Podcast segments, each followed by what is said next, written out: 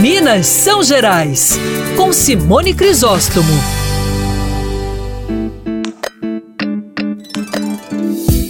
Uma tradição secular que vem renovando forças a cada ano é o cortejo das folias de reis. Como eu sempre destaco aqui na nossa coluna Minas São Gerais, nós temos muitas tradições culturais em Minas que transcendem a religião.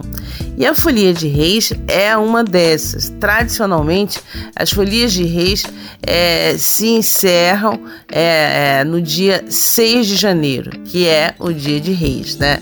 Em vários pontos do planeta, essa data de 6 de janeiro tem comemorações em formatos diferentes, é claro. Lá na Espanha é o dia da troca de presentes.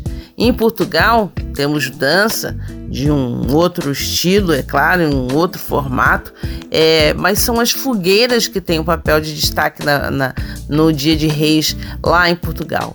Em Minas, nós temos o maior número de grupos de folia de reis.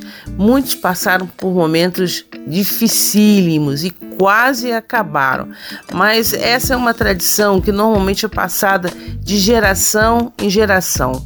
Eu acredito que essa força né, local, familiar, é, fez diferença e tem feito é, com que os grupos é, resistam.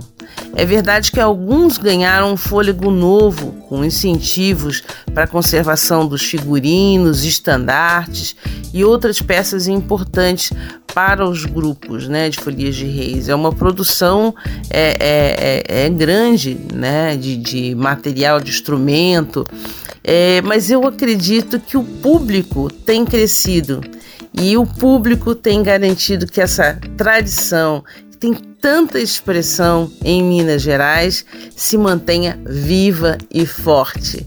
Eu sou Simone Crisóstomo, esse é o Minas São Gerais. Até quarta-feira.